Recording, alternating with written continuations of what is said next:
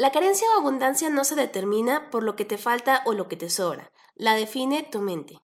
¿Tienes inquietud de ser mejor, crecer, aprender, conocer nuevas perspectivas e ir más allá de lo que se ve a simple vista? En este podcast hablaremos sobre temas de desarrollo personal, emprendimiento y herramientas que te permitan lograr tus objetivos. Cada semana tendremos un tema buscando aportar algo interesante y de valor para ti. Te invitamos a poner en práctica los conceptos, ejercicios y cambios de perspectiva que escucharás cada episodio. Porque, en la teoría de Darwin buscamos que evoluciones continuamente por una mejor versión de ti. Comencemos el capítulo como normalmente lo hacemos. Definamos qué es abundancia. Para ti, ¿qué es abundancia, Yuri? Para mí abundancia es estar en paz, tener lo que necesitas, pero también tener esa tranquilidad de no preocuparte por lo económico, no preocuparte por lo familiar, no preocuparte por absolutamente nada. Tener esa paz que te permita hacer más cosas que te hagan feliz. Muy bien. Y yo quisiera definirlo en sentido contrario. ¿Qué no es abundancia? Para mí abundancia no es tener en exceso. Porque sí, hay una frase que dice más vale que sobre que falte. Sin embargo, abundancia no necesariamente significa tener muchísimo dinero, tener muchísimas propiedades, tener muchísima comida. En el momento en que tenemos en exceso, sí, hay mucho, pero no significa que, que sea abundante, aunque por definición la abundancia es tener mucho pero no necesariamente eso es lo mejor. Y aquí realmente lo que vamos a hablar es mentalidad. Esa mentalidad de abundancia o de carencia que pudiéramos tener en una u otra situación, porque también aclaremos, en una situación podemos ser muy abundantes, sin embargo en otra pudiéramos no serlo. Y partiendo de ahí, lo que sí es abundancia para mí es tener el recurso suficiente que cubra nuestras necesidades. No se trata de tener muchísimo al nivel en que exceda lo que necesitamos y terminemos tirando o desperdiciando lo que tenemos, sino es tener el suficiente y tal vez un poquito más para asegurar esas necesidades que tenemos. Y ahí el punto clave es, y a esa pregunta, ¿para ti abundancia es tener suficiente solo para ti? No, realmente no es pensar en uno solo, es pensar en las personas que te rodean, tu familia, tu pareja, o sea, si tienes hijos, ¿qué es lo que necesitas para que estén bien todos? Esa parte para mí es abundancia. Concuerdo totalmente contigo y justamente por eso hacía la pregunta, porque la abundancia por defecto es tener mucho de algo. Sin embargo, de poco sirve que tú tengas mucho de algo si realmente no lo compartes con otros y las personas que están a tu alrededor no están en la misma situación que tú. No se trata de ser egoísta, porque habría alguien que podría decir tengo abundancia en bienes, sin embargo soy sumamente egoísta con ellos porque los cuido en demasía. Entonces, no compartes. Y ahí realmente ya se pierde ese sentimiento o esa mentalidad de abundancia, porque ya ahí hay un grado de egoísmo en el que sí, abundancia nos trata de regalar a todo mundo, pero tampoco se trata de cuidarlo de todo mundo y que nadie lo vea, lo toque o, o no darle a nada a nadie. Es compartir, es como decías, la mentalidad de carencia de solamente yo y la mentalidad de abundancia de cómo cuido a las personas que están a mi alrededor, sin derrochar lo que tienes. Efectivamente. Manejemos un par de ejemplos. Por ejemplo, la alegría. Una persona que tiene abundancia en alegría comparte la alegría con otros y busca que otros estén felices también. Efectivamente, en cuestión de alegría es esa persona que llega y trata de levantar el ánimo de las personas que tienen menos ánimo, apoyar de una u otra forma, compartiendo sus pensamientos, compartiendo su ideología para cambiar la situación de adversidad, pensar de forma positiva en ese momento en el que comparte con las personas que están alrededor de esa persona. Sí, y tenemos personas en común, Yuri, que son muy alegres, siempre están sonriendo. ¿Y qué es lo que pasa cuando otras personas se acercan con ellos? Están felices, de hecho, quieren estar ahí por esa energía que se transmite. Exactamente, y terminan sonriendo eventualmente. Entonces, si lo vemos en ese sentido, tú puedes llegar a una oficina de gobierno, digámoslo porque hasta cierto punto, tristemente, es un estándar que llegas a una oficina de gobierno, te, atiende alguien y normalmente no tiene muy buena cara, que digamos. Sin embargo, si tú llegas con una sonrisa, lo llamas por su nombre, le haces algún comentario agradable, le haces algún cumplido incluso, que sea, por supuesto, eh, totalmente cierto, que no sea inventado y que sea una falsedad solo por quedar bien, la persona responde normalmente. Claro, o sea, porque al final creo que todos queremos o buscamos ese reconocimiento de ya se nos digan por nuestro nombre o por lo menos que nos traten bien. Inclusive aunque sabemos que buscan algo, ya sea una respuesta, una noticia, algo, pero todos buscamos ese reconocimiento y ese buen trato. Sí, efectivamente. A mí me llegó a tocar, de hecho, ahorita que mencionas eso de que lo hagan por conveniencia. Em, cuando era niño en el negocio de mis papás, me llegaron a tocar que llegaran clientes y sí se veía hasta cierto punto una intención del cómo te trataban, de, ay, tú que estás tan guapo, tú podrías darme un descuento, esto y lo otro. Y el hecho de que te hicieran ese cumplido, al menos en mi caso, generaban como, aunque sabía que lo hacían por conveniencia, generaban cierto sentimiento en el que, bueno, igual sí le doy un descuento, a diferencia de otras personas que no hacían el cumplido. Entonces, en este caso era un poco falso y era un tanto notorio. Sin embargo, ese compartir, esa, ese buscar en abundancia, por conveniencia o no conveniencia, genera algo y genera normalmente algo positivo. Ahora, hablemoslo de dinero. Alguien que es abundante en dinero no se trata de desperdiciarlo con los demás. Pero, ¿qué pasa si lo compartes?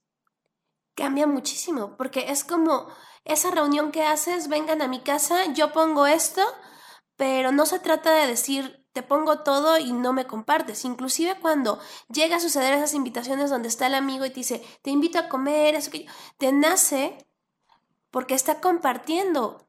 Entonces te nace llevar algo más para que esa reunión sea más enriquecida, independiente de que tenga un, un propósito, ¿no? Te está compartiendo y quieras compartir con él. Efectivamente. Y de la misma forma, como esas personas que, que hacen donaciones, ese tipo de cosas, que el sentimiento de abundancia no se trata solo de tener, sino de cómo te hace sentir. Porque es ese pensamiento, ese sentimiento abundante de puedo tener para mí, tengo para mí, pero puedo aportar a otros. Y en el mismo sentido va con el recurso más escaso que tenemos, que es el tiempo si somos abundantes, si tenemos una mentalidad de abundancia, mejor dicho, ¿qué es lo que hacemos?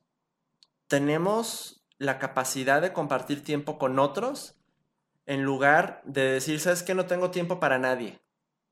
Porque a veces te piden ayuda con algo, a veces simplemente no quieres porque no tienes tiempo y no piensas en otros. Sin embargo, no se trata de que el tiempo nos sobre porque todos tenemos la misma cantidad de tiempo sin embargo, en el momento que alguien te pide ayuda y tú dices, ok, me puedo hacer el tiempo para apoyarte o me puedo hacer el tiempo para ayudar a una causa de beneficencia o simplemente aportar cualquier cosa o regalar un poco de mi tiempo al escuchar a alguien, estamos mostrando ese, ese sentido de abundancia y de no ser egoístas.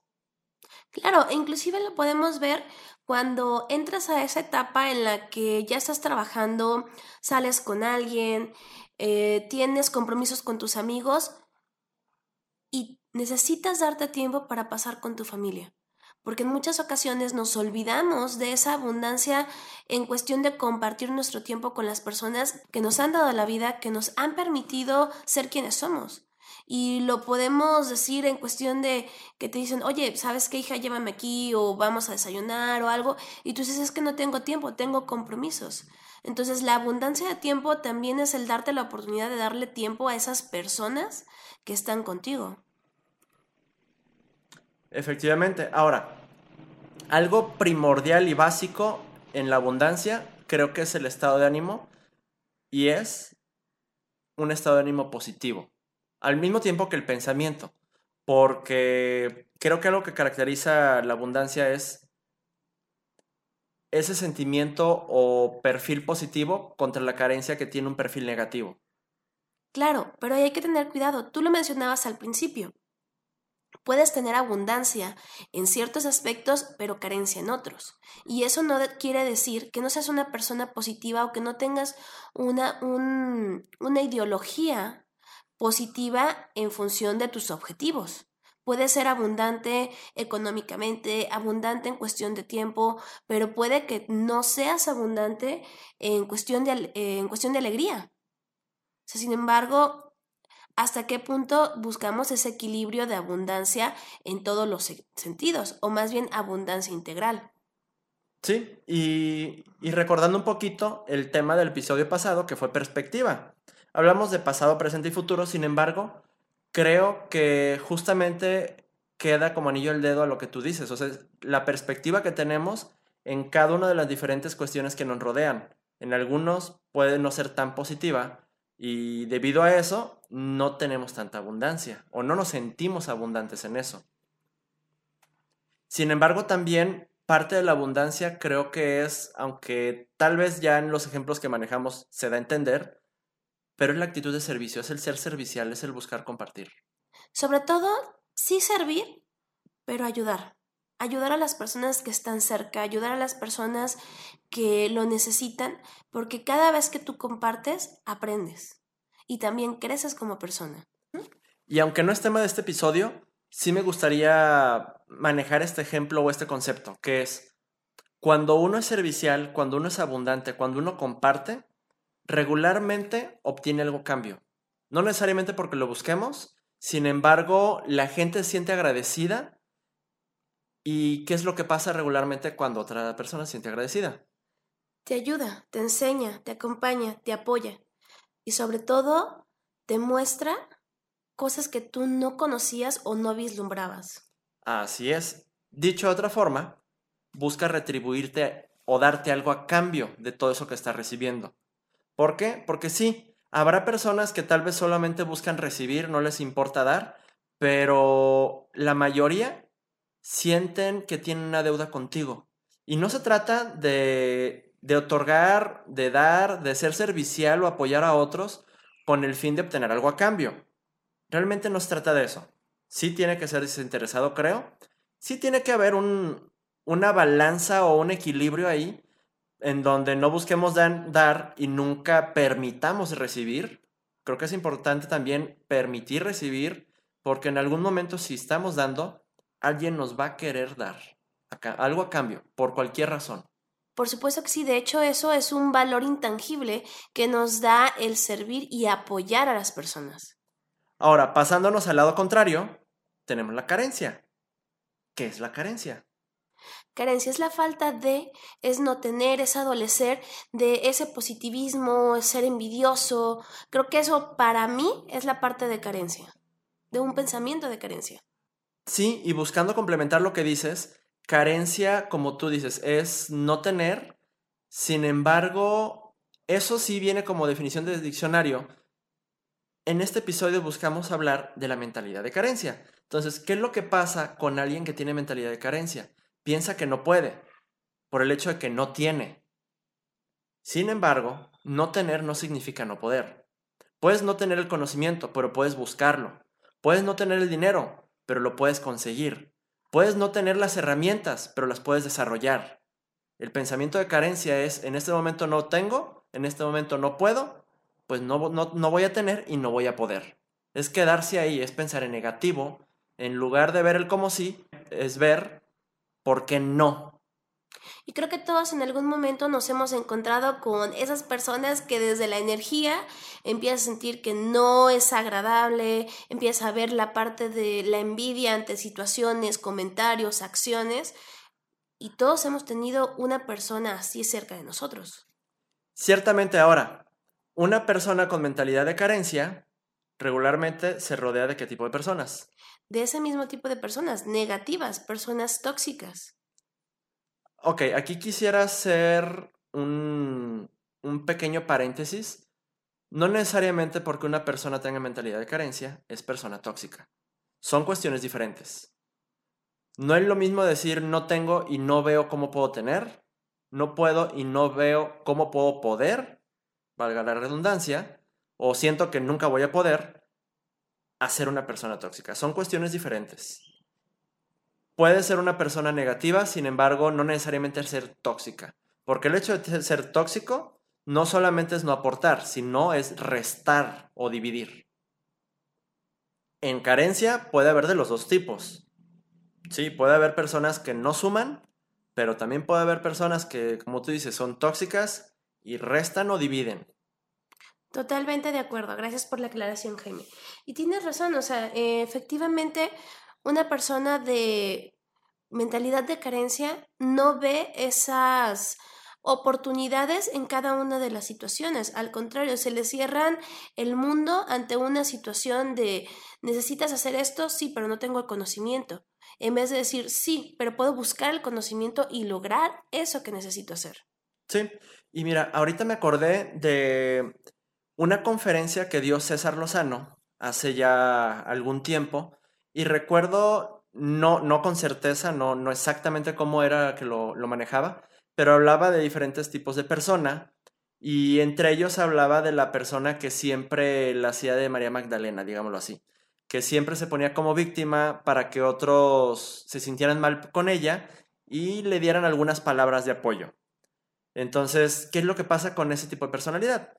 Es una personalidad de carencia en el de estoy pasando por una situación súper triste y crítica y por eso o sea, no se trata de que esté o no esté pasando la persona. Puede que esté pasando la peor situación de su vida. Es totalmente cierto. Pero es muy diferente estar pasando por la situación, tirarte al piso para que alguien te levante, o estar pasando por la misma situación y se vale pedir ayuda, pero no tirarte al piso para que otros sientan lástima por ti, sino decir, tengo esta situación, pero voy a salir de ella, voy a pedir ayuda o voy a salir solo, o como sea la situación, pero voy a salir de aquí como tú lo dices, es la diferencia de la mentalidad, el cómo reaccionamos ante ciertas situaciones, aunque ojo, no todos reaccionamos de la misma forma e inclusive ante adversidades podemos reaccionar de formas que nunca creímos, en especial cuando nos rompemos. Ciertamente.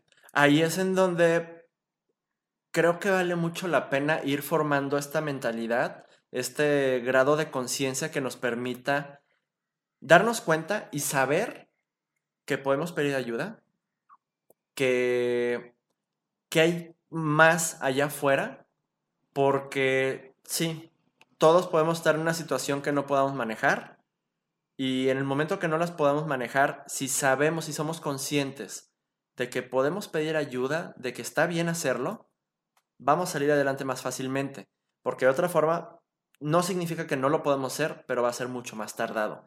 Ahora, yéndonos al segundo tipo, porque me, agradó que tocaras el punto de la toxicidad.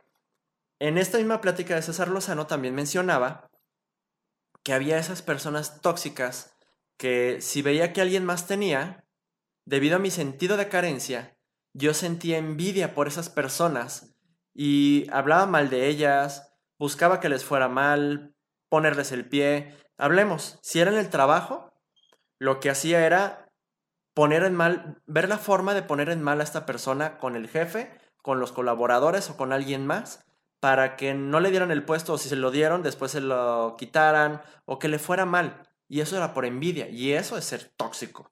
Totalmente de acuerdo.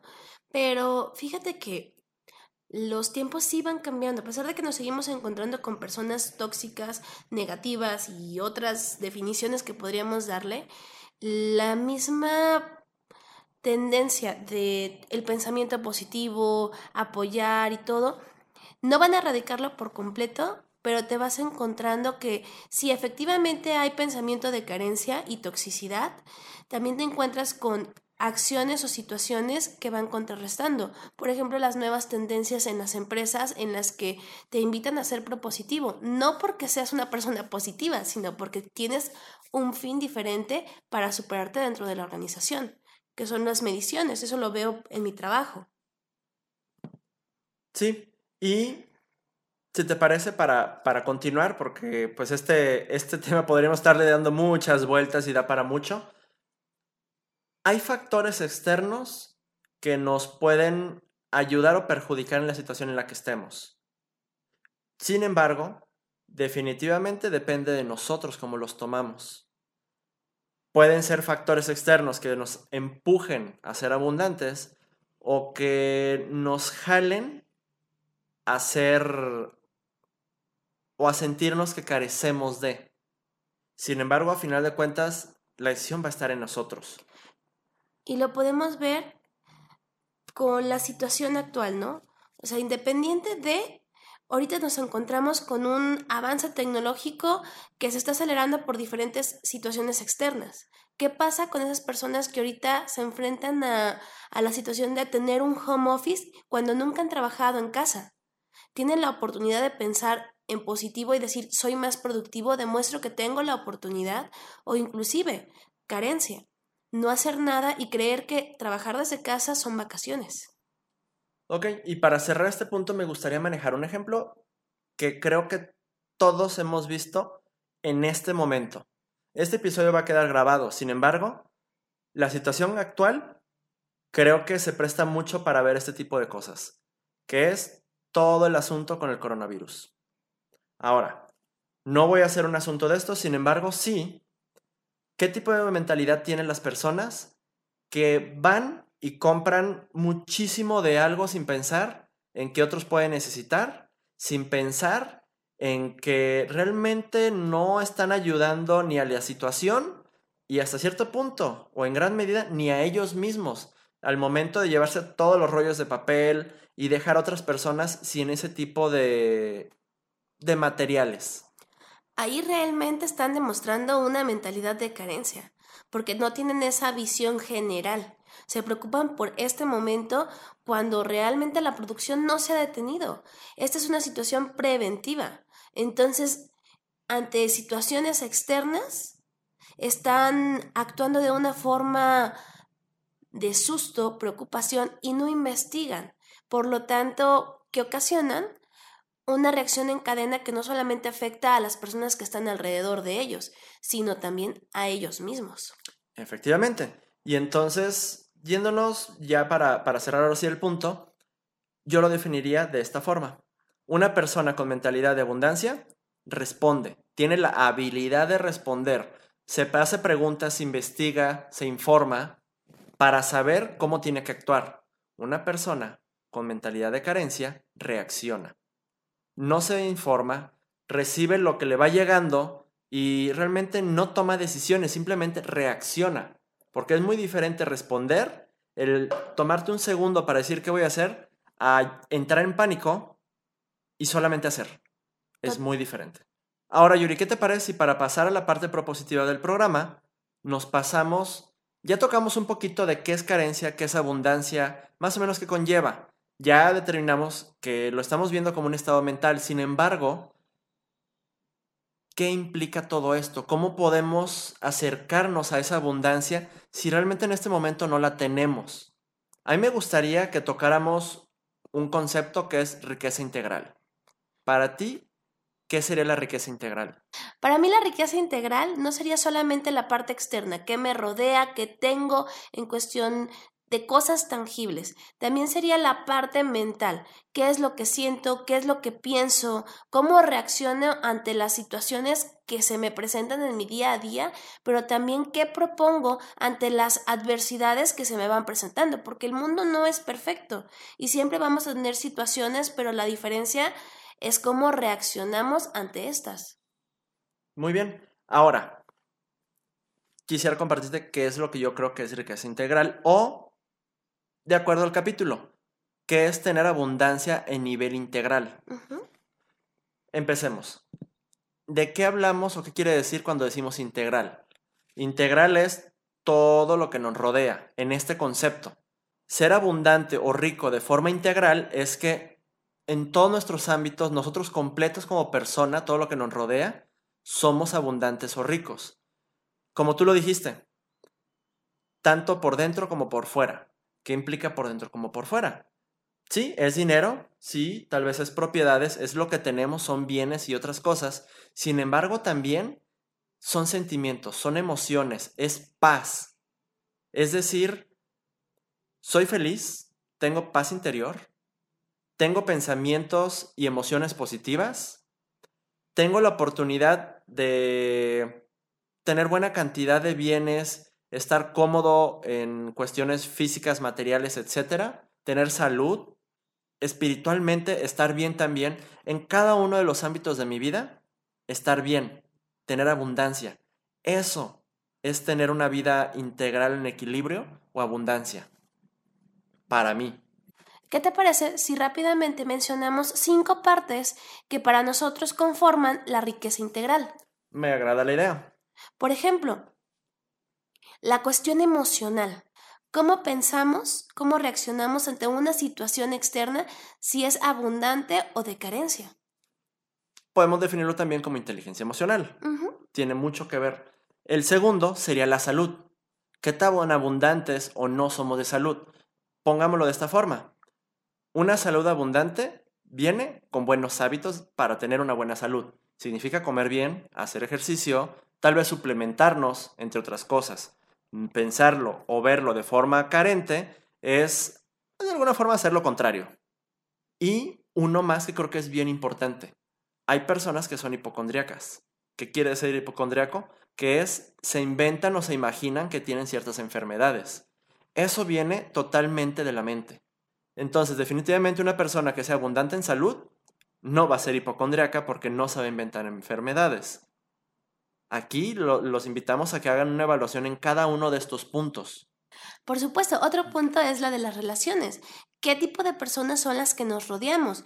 ¿Qué tipo de reacciones tenemos nosotros con las relaciones que tenemos? Nuestros amigos, nuestra familia, en nuestro trabajo con nuestros compañeros de trabajo.